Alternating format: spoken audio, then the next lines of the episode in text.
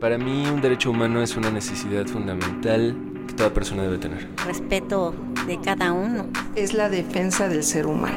Para mí un derecho humano es primordialmente el respeto. Derecho a debate. En la cultura de la legalidad participamos todos.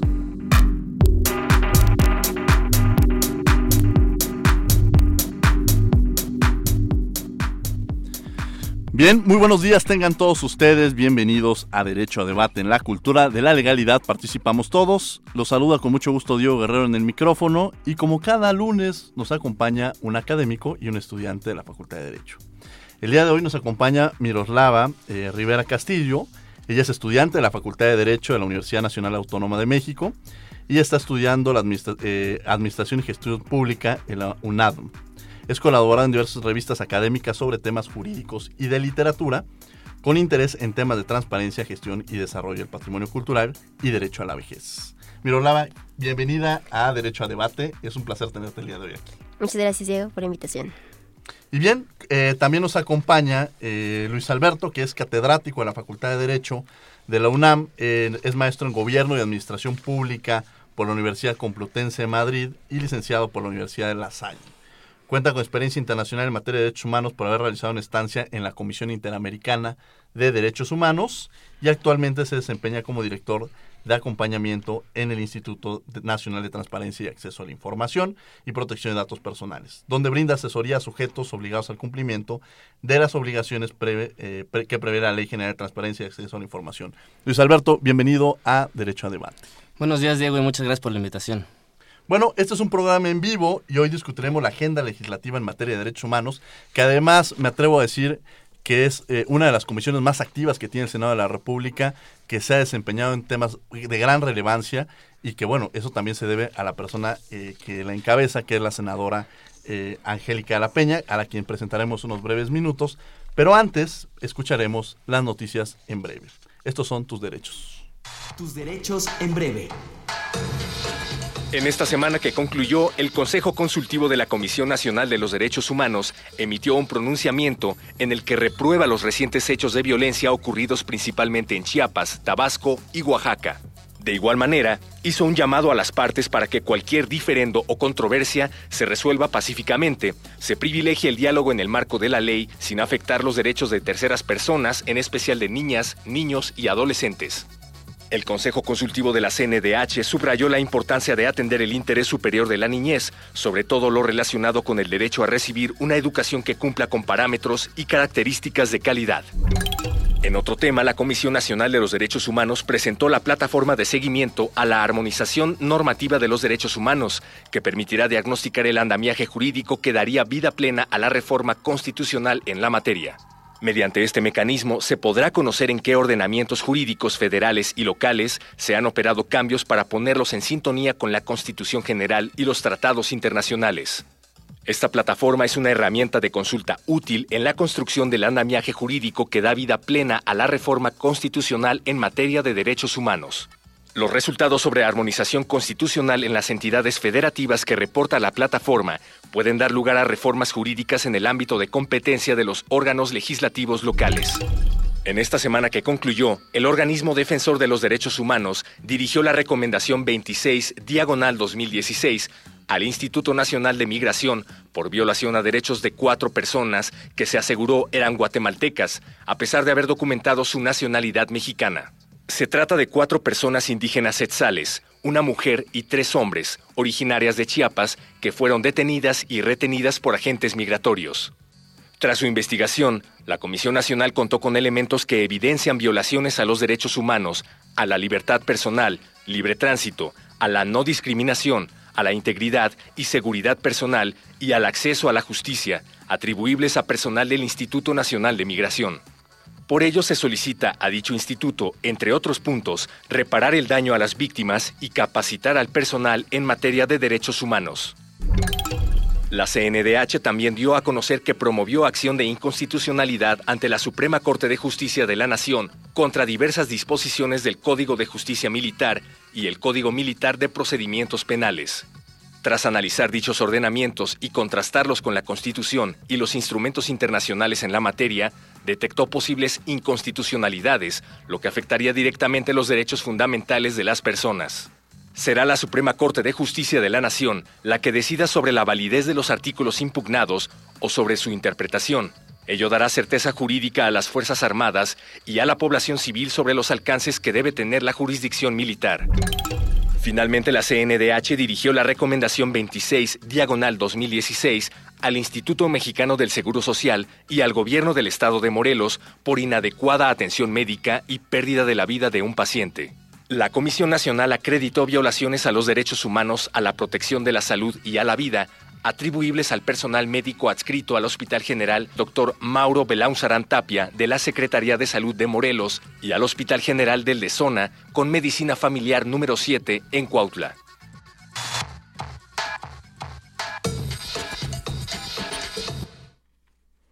Bien, estas fueron las notas de la semana en Derechos Humanos y el tema que hoy nos atañe, como lo mencionamos antes, es la agenda legislativa en, eh, en el tema de derechos humanos en el Senado de la República, que es lo que ha trabajado, que mencionábamos incluso antes de iniciar el programa, que es una de las comisiones más activas que tiene el Senado de la República, cosa que nos llena de orgullo a las personas que estamos involucradas en el tema de los derechos humanos.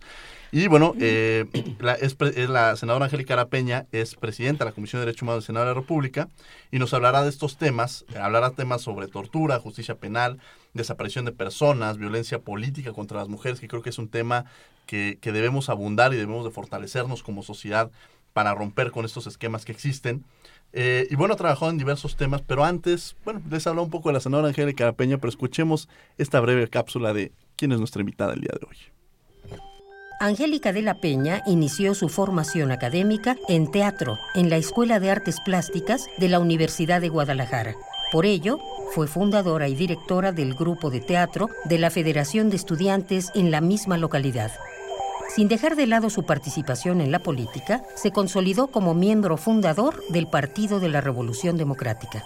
Posteriormente, su preocupación por la igualdad entre hombres y mujeres la llevó a ser diputada federal en la 59 legislatura, siendo copromotora de la Ley General de Acceso de las Mujeres a una vida libre de violencia.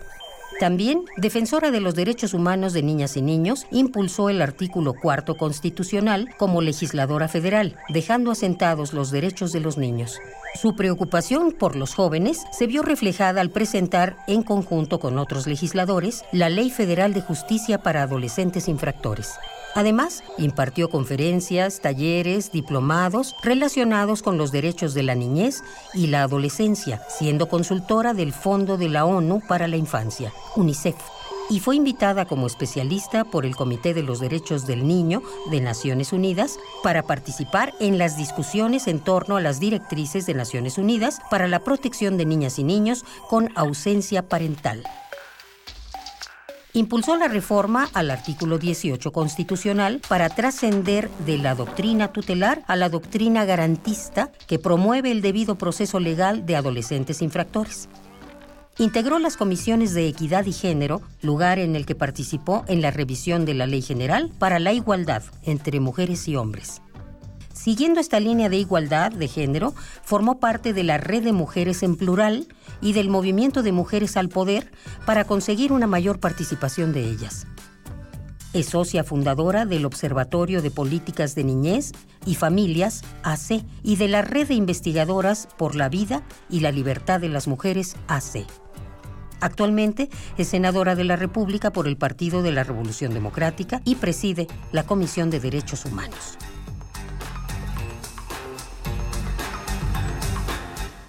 Bueno, ya escuchamos eh, la, breve semblanza de nuestra invitada, quien es una mujer muy activa en el tema de los derechos humanos. Eh, senadora, un gusto tener el día de hoy aquí en Derecho a Debate en Radio UNAM. No, pues el gusto es mío. Diego, muchas gracias por la invitación.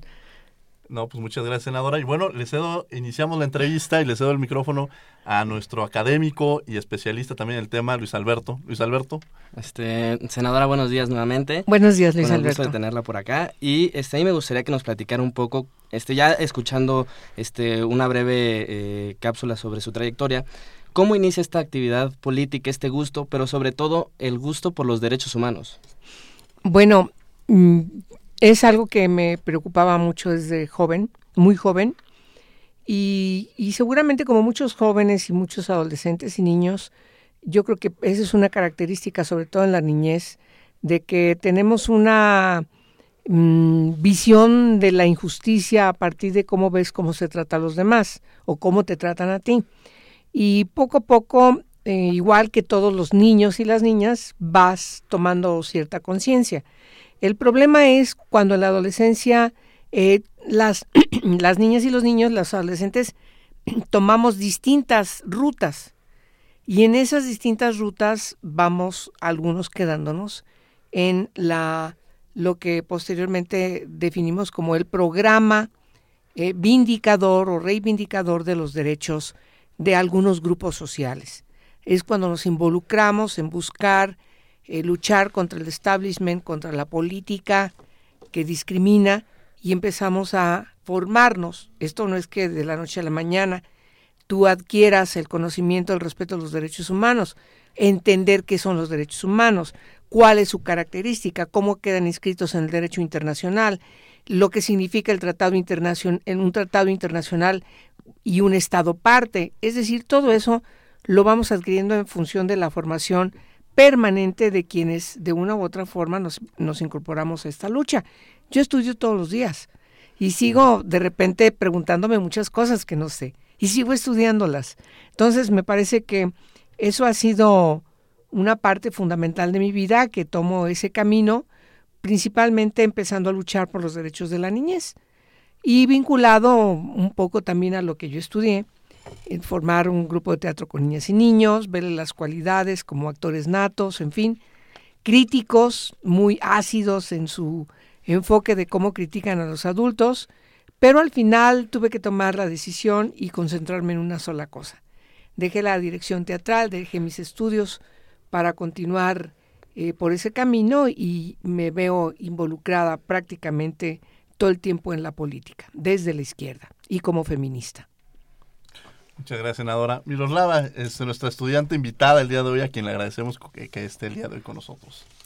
Eh, muchas gracias, senadora, por venir aquí. En este caso, sabemos que existen muchas comisiones. Sin embargo, ¿cuál es la importancia de contar con una comisión como la que preside en estos tiempos? Buenos días, Miroslava. Buenos días. Bueno, la Comisión de Derechos Humanos es una de las comisiones que yo identifico como estructurales en el camino, en el, en el trabajo sustantivo del, del, del Congreso.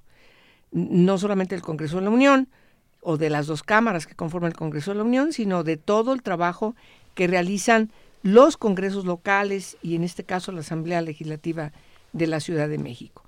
¿Qué es lo que debe hacer esta comisión? Bueno, pues tiene un trabajo preponderante antes de la reforma constitucional que es vigente desde el 11 de junio de 2011, pero ahora, después de esa reforma, es eh, un trabajo indispensable que tiene que eh, ver todo el abanico de los derechos económicos, sociales, culturales, los derechos civiles, políticos, tecnológicos, medioambientales, es decir, todos los derechos son derechos humanos, de tal manera que el espectro del trabajo de estas comisiones en cada uno de los de las cámaras y de los congresos es determinante y necesario y fundamental para tener una sociedad distinta, una sociedad donde no prevalezca ningún tipo de discriminación por ninguna condición y por supuesto ir construyendo una sociedad más equivalente, más democrática, más progresista, que garantice los proyectos de vida de cada una de las personas. Muchas gracias, senadora. Eh, senadora, yo aquí tengo, incluso eh, abordaría un tema que para mí es muy importante. Mencionamos todas las comisiones tienen una relevancia importante dentro del Senado. Eh, me atrevo a decir que en el caso de la Comisión de Derechos Humanos se requiere un perfil muy específico, un perfil con mucha sensibilidad ante los problemas que se presentan dentro de la sociedad. Y en la cápsula escuchamos quién es la senadora Angélica La Peña y nos permite también esa, ese lapso que también estuvo en la parte artística, la sensibilidad que también usted le permite de entender lo que está pasando en nuestra sociedad. E, esa, esa combinación que usted tiene nos, nos permite entender el por qué se desarrolla también esa comisión y me atrevo a decirlo a título personal. Y hemos dicho que es una de las comisiones más activas y ahí va la pregunta. ¿Usted nos, qué podría resaltar de las actividades que ha desarrollado esta comisión que el público debe conocer este, que nos está escuchando? Bueno, lo primero que hicimos cuando asumimos la presidencia de la comisión es ver cuál era la agenda pendiente respecto a la implementación de la reforma en materia de derechos humanos. Y ahí vimos varios pendientes. En primer lugar, las leyes reglamentarias que el propio, los propios transitorios de la reforma constitucional mandataban. Concluir lo que tenía que ver con atención a víctimas, hacer las leyes reglamentarias del artículo 29 constitucional y 33 constitucional, que no estaban en la discusión del, Parlamento. Entonces me puse a trabajar, a hacer dos iniciativas, a poner el tema en la mesa, en el caso de atención a víctimas, a tratar también de ver cómo se iba a resolver el entuerto que había dejado Calderón al judicializar la ley que entonces se había gestado en el Congreso de la Unión. Afortunadamente el presidente Peña Nieto cuando llega es una de sus primeras acciones, es decir, quitar la ley de atención a víctimas del ámbito judicial y entonces comprometerse con las organizaciones, particularmente con el Movimiento por la Paz, con Justicia y Dignidad, para legislar la ley y resolver en reformas totalmente convenidas cómo eh, eh, hacer esa revisión de lo que se señalaba que esa ley tenía que corregirse. Y en ese, en ese trabajo eh, nos involucramos de manera muy preponderante, al grado de que hoy mismo impulsamos una reforma a la Constitución, próximamente se va a hacer la declaratoria en términos del 135 constitucional y entonces haremos la ley general eh, ya eh, como mandato de la propia eh, Constitución en su artículo 73. Pero nos parece muy importante retomar también la, el pendiente respecto de la ley reglamentaria del 29 y la ley reglamentaria del 33. Hoy el presidente también presentó posteriormente dos iniciativas una para cada uno de los, de los artículos reglamentarios eh, y posteriormente trabajamos en conferencia para sacar adelante estas dos leyes. Hoy están a punto de aprobarse en la Cámara de Diputados, pero sigue siendo un pendiente. Luego, otros pendientes que tienen que ver con la armonización, particularmente de los otros artículos de la Constitución. Reformamos la ley de asilo y refugio, que nos parecía que había que hacerlo esa se logró. Logramos reformas muy importantes a la ley contra la discriminación, lo cual eh, hoy le da muchos, muchas eh, acciones eh, con funciones de autoridad a CONAPRED. Logramos reformar varios instrumentos jurídicos de naturaleza penal para la protección de periodistas y defensores de derechos humanos. Nos vinculamos con el mecanismo de protección de periodistas y derechos humanos. Logramos eh, poner el tema de la niñez como un asunto preponderante, logramos eh, la igualdad, eh, inscribirla para diputadas, y, diputados y Senado y congresos locales en el artículo 41 de la Constitución, logramos hacer reformas muy importantes en materia de protección a pueblos indígenas, sacando adelante rápido la reforma que había impulsado una compañera de Eufrosina Cruz en la Cámara de Diputados para reformar el segundo constitucional. También es algo en que nos involucramos mucho para que se aprobara rápido en la Cámara. Y así puede enumerar una tras otra, tras otra, tras otra, tras otra. Nos involucramos en que saliera la ley, por ejemplo, de alimentación en la Cámara de Diputados como Cámara de Origen. Y hoy estamos pugnando que el Senado de la República la apruebe tal cual, porque sabemos cómo se discutió todo lo que tuvo que enfrentar. Es decir, eh, hemos estado vinculándonos en muchos temas. Acabamos de aprobar eh, tres eh, leyes importantes, la que tiene que ver con justicia penal para adolescentes después de haber reformado la Constitución, también después de haber reformado la Constitución, la ley de ejecución penal, ambas ya a punto de publicarse en el Día Oficial de la Federación. Bueno, la de ejecución penal acaba de aprobarse, hace tres días. Yo espero que en esta semana el Ejecutivo también publique la ley de em, justicia penal para adolescentes. Y por supuesto también está en proceso también a partir de una reforma constitucional que impulsamos en materia de tortura y desaparición forzada, logramos ya aprobar desde el Senado de la República la ley contra tortura, que esperamos que la Cámara de Diputados en el periodo de septiembre, el periodo ordinario, ya la apruebe y por supuesto también presentaremos, estamos a punto de concluir, dos, tres corchetes tenemos que resolver. La ley sobre desaparición forzada y desaparición cometida entre particulares. Bueno, así puedo seguir enumerando más cosas, pero me parece que esto es lo concreto publicado en el diario oficial de la Federación o a punto de concretarse para ser publicado ya de manera concreta y forma parte de nuestro marco jurídico. Bueno, con eso nos referíamos de que es una de las comisiones más activas que tiene el Senado de la República. Mi estimado Luis Alberto. Sí, pues senador, yo quiero tocar un tema que en los últimos días ha tomado relevancia y es el tema del nuevo sistema de justicia penal. Usted nos hablaba ahorita de justicia para adolescentes, pero si bien es cierto, este, como ya lo mencionaba, en los últimos días ha tomado relevancia y quisiera saber en cuanto a los derechos humanos, ¿qué relevancia tiene este nuevo sistema? Bueno, tiene tanta relevancia porque también le puedo agregar el Código Nacional de Procedimientos Penales y en el marco de este nuevo sistema las reformas que hemos hecho para el Código Penal y el, Código Penal Federal me refiero y otras leyes como la Ley Orgánica del Poder Judicial de la Federación o la Ley Orgánica de la Procuraduría General de la República.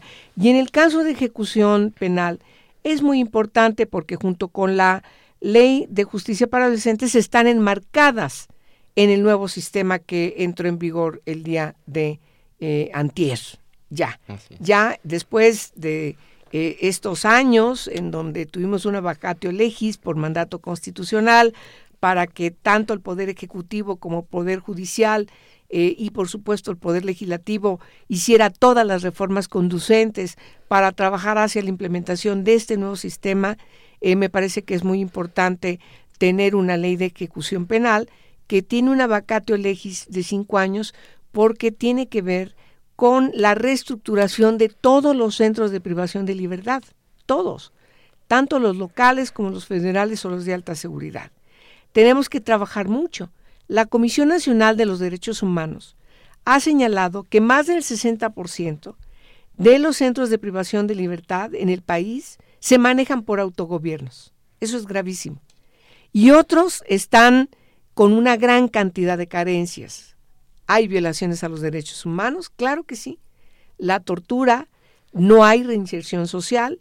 Debemos recordar que una de las reformas que caracterizan este nuevo sistema eh, jurídico eh, que entra en vigor es precisamente el que tiene que ver con la reinserción social de quienes cometen una comisión de delito. Tenemos que sepultar, por lo tanto, todo lo que tiene que ver con la readaptación social, porque eso no ha servido para lograr que haya una incorporación, una reincorporación de las personas que han cometido un delito y a las que tenemos que garantizar sean reinsertadas en la sociedad y sigan el camino de la legalidad. Es decir, no reincidan, pero tampoco las les dejemos como único camino el tener que volver otra vez a los caminos de la delincuencia porque la sociedad, porque el Estado cierra los caminos hacia la reinserción social de todas estas personas. Han cumplido ya con la sociedad al, tener, eh, em, tener una sanción punitiva, sea de privación de libertad o sea de medida alternativa, ya cumplió. Lo que tenemos que hacer es que esa persona, después de haber, em, después de haber, mm, de haber, de haberse dado cuenta, de haber adquirido esa responsabilidad por haber cometido esa comisión de delito, ahora tiene que el Estado darle alternativas a esas personas para que puedan hacer otra cosa en la legalidad. Entonces es muy importante porque está inscrita exactamente en los, en los nuevos preceptos del sistema eh, jurídico del debido proceso legal. Y por supuesto la ley de eh, justicia para adolescentes, tenemos que recordar que en el país tenemos 32 mosaicos distintos de leyes locales que algunas violentan el 18 constitucional, otras vuelven al sistema inquisitorio y, es un, y, tienen un poco del sistema garantista, es decir, un sistema mixto, y, y no hay de ninguna manera una eh, eh, política que, garantice la restitución de derechos de quienes son menores de edad. Esa es una obligación del Estado y si bien van ante una autoridad especializada judicial, sí tiene que ser una autoridad distinta a la justicia para adultos por ser menores de edad. Y por ser menores de edad, debió el Estado, bueno, familia, sociedad y Estado, haberles garantizado condiciones de desarrollo y de vida totalmente distintos a esos jóvenes, a esos adolescentes. ¿Qué pasa? El Estado ahora adquiere una responsabilidad para restituir derechos y, por supuesto, también buscando que no, que no reincidan, que sigan el camino de eh, la restitución de sus derechos para que puedan lograr el desarrollo de sus potencialidades, su proyecto de vida, como tienen derecho por ser menores de edad. Eh, estimada Miroslava, te cedo el micrófono. Eh, bueno, ahorita que nos comentaba sobre el nuevo sistema penal, eh, habla sobre la tortura. En este caso, pues sabemos que se sigue discutiendo una ley general contra la tortura. Eh, sabemos en México que esto es muy real. La tortura en muchas ocasiones se, se vive en, no solamente en centros penales, sino también por fuera, por diversos eh, órganos del gobierno o diversas autoridades. ¿Cuáles son los puntos que faltan a discutir o que faltan pulir en ese aspecto para que se apruebe directamente ya la, la ley? Mm, gracias por la pregunta, Miroslava. Fíjate que eh, es una ley que mm, tardamos mucho en discutir. Lo hicimos con las organizaciones y especialistas. Eh, tuvimos una cercanía muy preponderante con eh, Naciones Unidas, con los organismos de Naciones Unidas. Tengo que destacar que ya prácticamente el último proyecto invitamos de manera personal al relator de Naciones Unidas, Juan Méndez, relator contra tortura, quien eh, él en su informe mencionaba que en México hay una tortura generalizada, pero quiero mencionarlo porque la pregunta que tú haces está justamente inscrita en esta aseveración del relator de Naciones Unidas. La tortura es algo que venimos heredando desde siglos y siglos y siglos atrás. Tendríamos que otra vez leer a los ilustres eh, filósofos del siglo XVII, del siglo XVI, para entender que desde entonces se estaba discutiendo cómo todas estas formas terribles de sacar la confesión, entre paréntesis, se utilizaba los métodos más terribles e inhumanos, que llevaban en la gran cantidad de las veces a la muerte. Ese era, ya no había manera de que pudiera sobrevivir ninguna persona con esas prácticas de tortura. Y entonces se empezó a discutir el concepto de derechos humanos, ver a las personas como personas, no como animales. Esa era la gran discusión. Y pasan los siglos, y pasan los siglos, ¿y qué nos encontramos? Con formas sofisticadas de torturar para sacar la confesión o de controlar por parte de un servidor público a una persona, ¿sí? De manera que no queden los estragos que en el siglo XVII o en el siglo XVI veíamos con el desmembramiento, por ejemplo, de las partes de un cuerpo, ¿sí? Entonces, eh, ahora necesitamos entender que estamos frente a un problema de tipo estructural. También en los hospitales psiquiátricos se practica tortura o tratos crueles, inhumanos o degradantes. También cuando se detiene una persona, sabemos que hay tortura, ¿sí? Ahora, ¿cuál es el nivel de la tortura? Eso es lo que necesitábamos nosotros resolver en la ley. ¿Y cuál es la diferencia de la tortura como un delito de naturaleza penal grave respecto de los tratos crueles, inhumanos o degradantes? Era un problema grave. Y había, diríamos, si eran dos delitos o era un delito. La presencia de Juan Méndez nos ayudó a resolverlo. Y entonces, esta ley tiene una gran gran apoyo porque participaron en las discusiones y yo tuve como asesores a las personalidades más doctas en la materia que nos permitían sacar adelante esta ley cumpliendo debidamente con nuestra, nuestra responsabilidad de hacer una buena ley.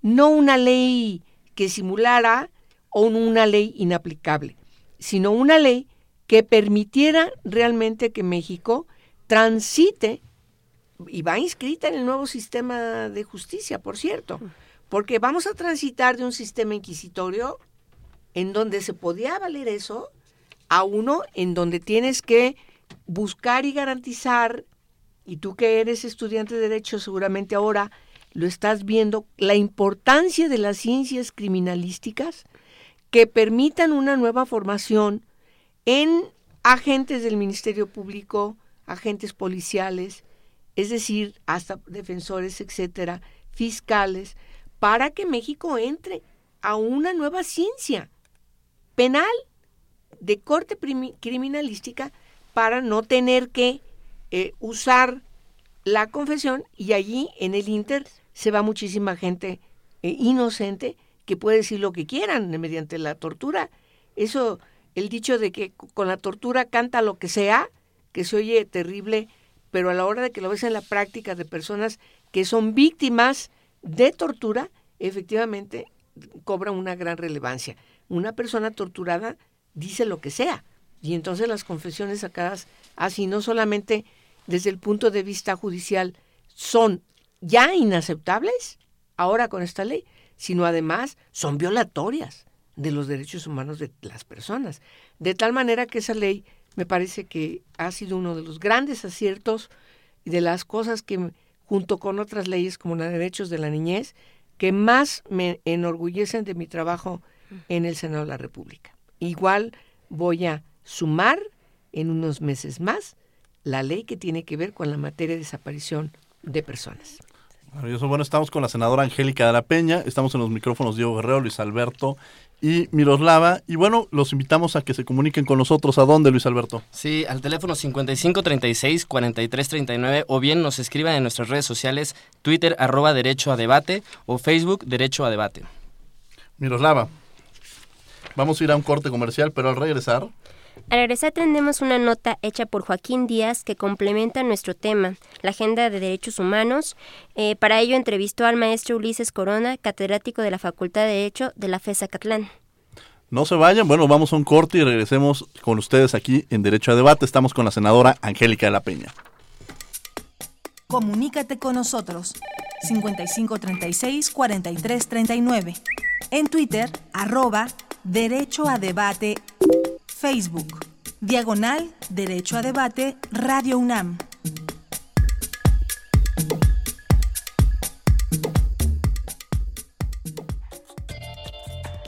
El tema de los derechos humanos es tan amplio que ni los legisladores, ni el gobierno, ni los ciudadanos actuamos para hacerlos valer por falta de voluntad política, cívica y educación. El maestro Ulises Corona, académico de la Facultad de Derecho de la FES Acatlán, dijo en entrevista con Radio UNAM que el Senado de la República no promulga una ley al respecto por los cambios que día a día se dan en la sociedad mexicana. Si la pregunta es, y la preciso, ¿el Senado de la República ha verdaderamente analizado, discutido y en su caso aprobado alguna iniciativa que tenga que ver con los derechos humanos? Entonces, de que este tema es un tema inconcluso la respuesta es no. No lo han hecho porque los derechos humanos son muy amplios. De hecho, los terceros de última generación ya no solamente tienen que ver con la equidad de género, tienen que ver también con la igualdad, tienen que ver con la capacidad de generar empleo, tienen que ver con el trabajo igualitario, es decir, no que los hombres y mujeres busquen una chamba, pónganlo entrecomillado, sino que tengan un empleo digno. El investigador de la UNAM dijo que durante cientos de años nunca nos dimos cuenta de la evolución de las llamadas garantías individuales estipuladas en las leyes mexicanas. No nos dimos cuenta cuando el tema de los grupos lésbicos transexuales ya estaba presente. No nos dimos cuenta cuando los temas del eh, matrimonio de personas del mismo sexo había que darles representatividad jurídica. Ahora el tema es qué tan normal es la marihuana para uso medicinal, qué tan normal es la adopción de niños, niñas por padres, madres del mismo sexo. La desventaja de ser un país subdesarrollado es que debemos actualizar y mejorar la educación de las nuevas generaciones. En países de primer mundo, señaló el maestro Ulises Corona, se puede votar por celular o con un control remoto de televisión. Mencionó que México debe autoexplorarse y reconocer nuestro atraso en el tema. Ni todos los del gobierno son corruptos, ni todos los de la sociedad somos inocentes. Eh, eh, el trabajo debe de ser conjunto y el gran tema que debemos de fortalecer es la educación. Me parece que por ahí podemos empezar a rascar al problema. Para Radio UNAM, Jorge Díaz González.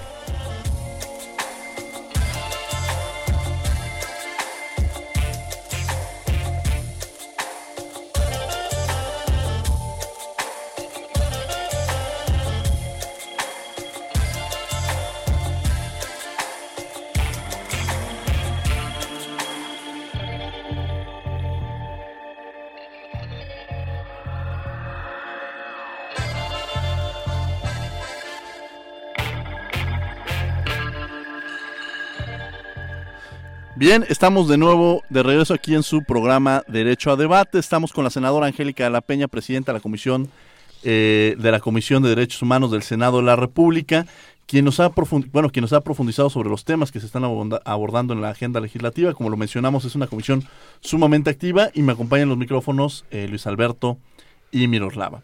En esta ocasión, al regresar, pues le pediría a Luis Alberto que, siguiendo un poco con las preguntas, este, en este mismo orden, eh, continuaras como parte de la entrevista eh, con nuestra invitada.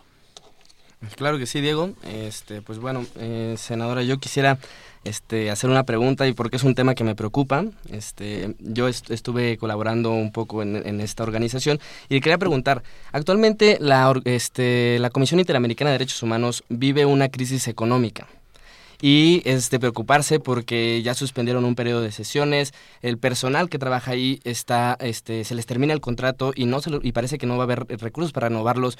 Algunos Estados miembros no aportan o aportan cantidades que muy bajas a, comparación de otros años. ¿Qué opinión merece al respecto? Bueno, uno de esos estados parte es México. Y sí nos preocupa mucho que eh, México, que siempre ha sido muy puntual en sus apoyos a los organismos, a los organismos internacionales, mm, ahora esté eh, contribuyendo a esta falta de recursos ordinarios que ocupa la Comisión Interamericana de Derechos Humanos.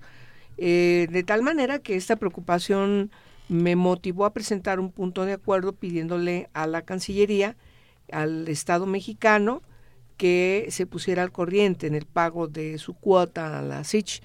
Bueno, a ver, este es un problema que tiene ya un buen tiempo. Incluso sabemos que en el propio órgano de la Organización de Estados Americanos, que está instalado en Washington, en, algún tiempo, incluso frente a la falta de apoyo de Estados Unidos, estaban pensando en salirse de Estados Unidos y buscar otro país para poner a la Comisión Interamericana de Derechos Humanos. Igual acontece con la Organización de Estados Americanos. Pero Estados Unidos ya se puso al corriente de sus pagos, es uno de los pocos países que está apoyando a la Comisión Interamericana de Derechos Humanos y lo que ahora nos debe preocupar es que México pague lo que le corresponde como Estado parte y vuelva a esta dinámica que siempre le caracterizó. Es decir, estar al corriente, siempre presto a apoyar a la Comisión Interamericana de Derechos Humanos. Permíteme decir rápido, hay quienes dicen que ahora con la presencia del grupo eh, interdisciplinario de expertos independientes que fueron financiados por México en base a un convenio que el Estado mexicano celebró con la Comisión Interamericana de Derechos Humanos, ya era más que suficiente para apoyar a la SICH. Yo creo que no. Yo creo que son dos cosas totalmente distintas.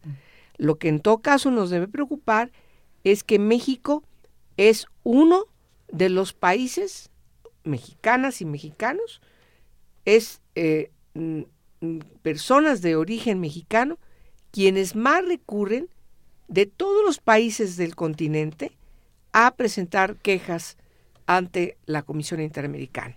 Entonces, eh, también está relacionado. No es que les demos más trabajo o queramos darle más trabajo o ese sea el motivo, sino que es muy curioso mm, las dos cosas. Tenemos que atender en México para que no se vayan a la Comisión Interamericana de Derechos Humanos, es un problema, pero también definitivamente no debe haber ninguna causa artificial que eh, esté justificando que México eh, no apoye a la SICH. Miroslava, te cedo el micrófono para la siguiente pregunta. Bueno, este es un tema personal que me interesa ahora que usted está hablando que su tema en realidad eh, son los derechos de los niños y adolescentes. Sin embargo, también es importante ver que hay eh, derechos para la vejez. Hace unos días eh, se, conmemoró el Día Mundial contra el Abuso y Maltrato hacia la Vejez. Y en este aspecto a mí me interesaría qué está haciendo la Comisión para manejar este aspecto, este aspecto de, abuso o de afectación a los derechos de los adultos de, de edad. Sí, la Constitución establece como principio eh, de no discriminación a todas las personas más allá de su edad. Es verdad que la discriminación afecta a algunos grupos sociales por su característica de discapacidad, de etnia, de condición eh, social, económica, etcétera, pero también ciertamente por la condición de edad, tanto por ser menor de edad como por ser ya mayor de edad, que llegas a la etapa de la vejez, que en México se define a partir de los 65 años. Entonces, el problema que tenemos en México es que las personas eh, viejas son invisibles para la política pública, son la parte más abandonada de la política pública, son la parte de la sociedad que significa, por cierto, una de las cargas que llevan, que, que llevan sobre los hombros únicamente las mujeres. También ese es otro problema. No es un asunto que sea compartido por toda la familia. Las mujeres son las que terminan llevando la, la carga de sus viejitos y viejitas. Y eso no está mal, eso está bien. El problema es que el Estado tiene que tener responsabilidad, así como también el resto de la familia porque las personas llegan a una etapa de su vida en donde ya trabajaron mucho, ya aportaron a la sociedad, trabajaron para su familia, le aportaron a la humanidad, hay que verlo desde ese punto de vista, y ahora la humanidad, las sociedades, las familias, el Estado, le tiene que retribuir a esas personas en las últimas, en los últimos años, en la última etapa de su vida. Entonces, nos parece que en congruencia con el artículo primero constitucional sí debiese haber más políticas. ¿Qué es lo que hemos hecho nosotros? Me preguntas. Bueno, nos hace falta más por hacer, pero sí te quiero decir que cuando reformamos la ley de CONAPRED, visibilizamos a las personas adultas, a las personas de más de 65 años, a las personas ancianas, no adultas mayores como no les gusta que les digan, son las personas ancianas, las personas mayores ya de 65 años que pasan a otra etapa de sus vidas.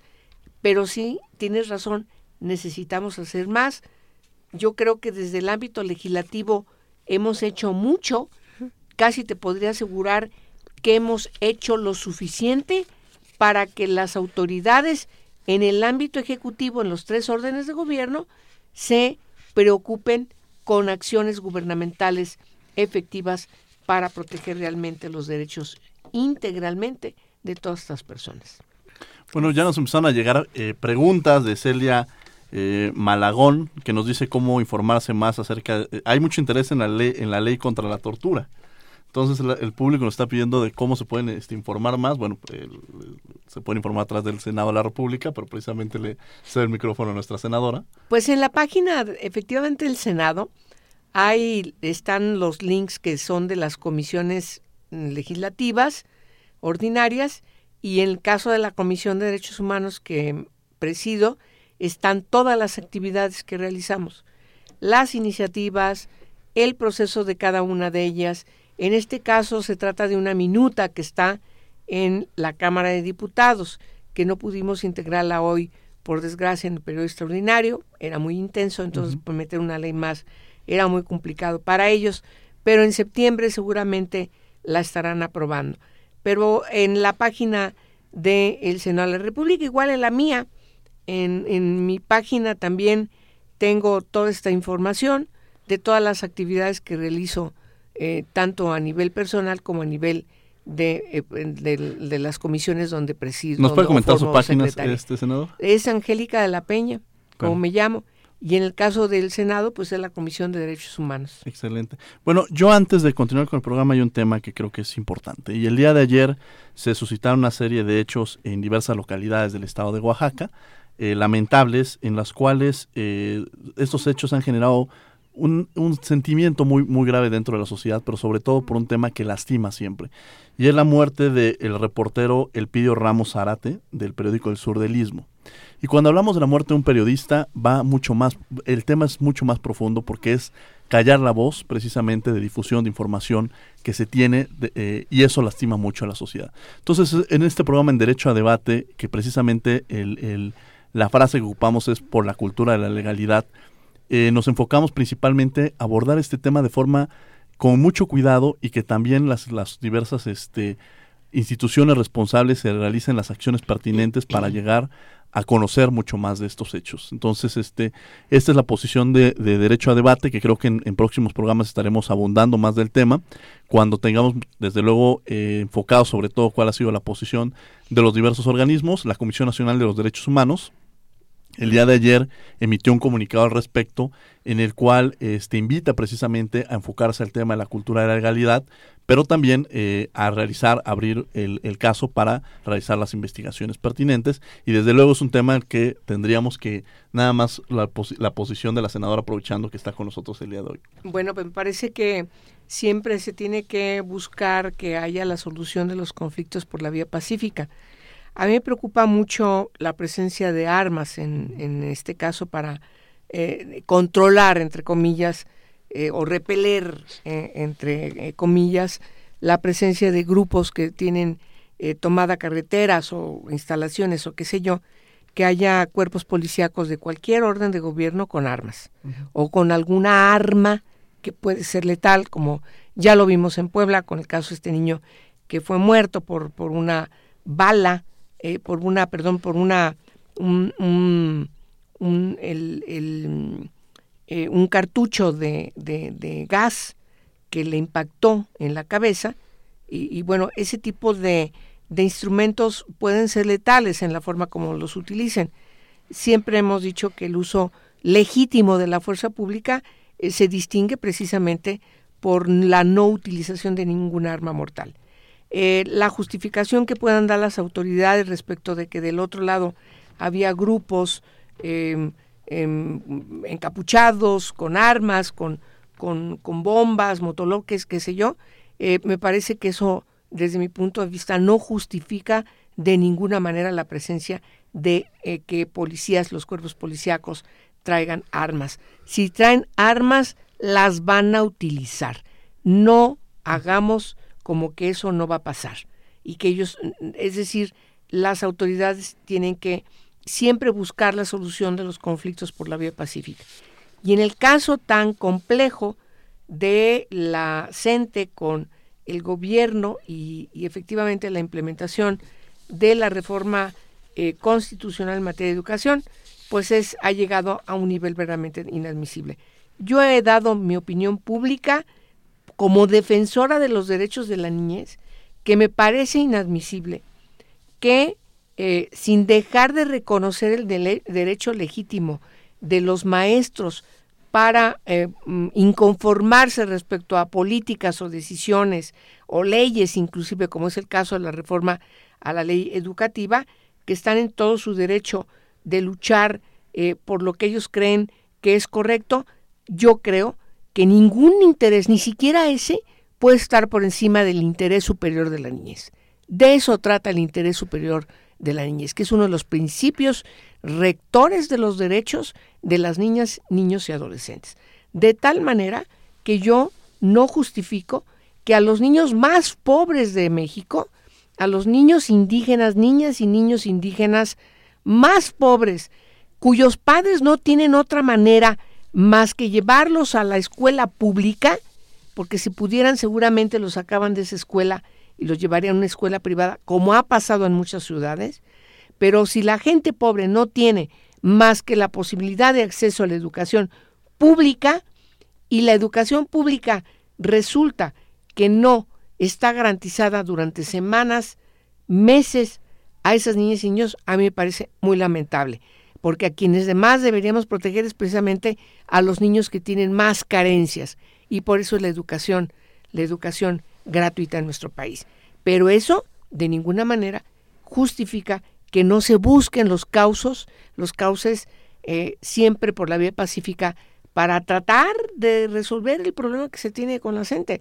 Eh, yo creo que en ese aspecto sí yo no voy a claudicar de defender los derechos de las niñas y los niños a tener una, educación ya que no se interrumpa el ciclo escolar.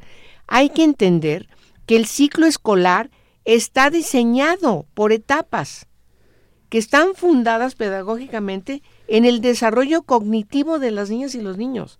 Si se interrumpe ese ciclo escolar, entonces estás interrumpiendo las etapas que en una niña y un niño dependiendo la edad, son fundamentales por su desarrollo cognitivo.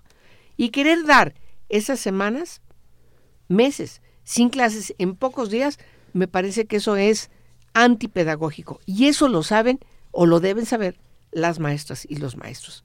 Hay que poner el interés superior de la niñez por encima de cualquier otro interés.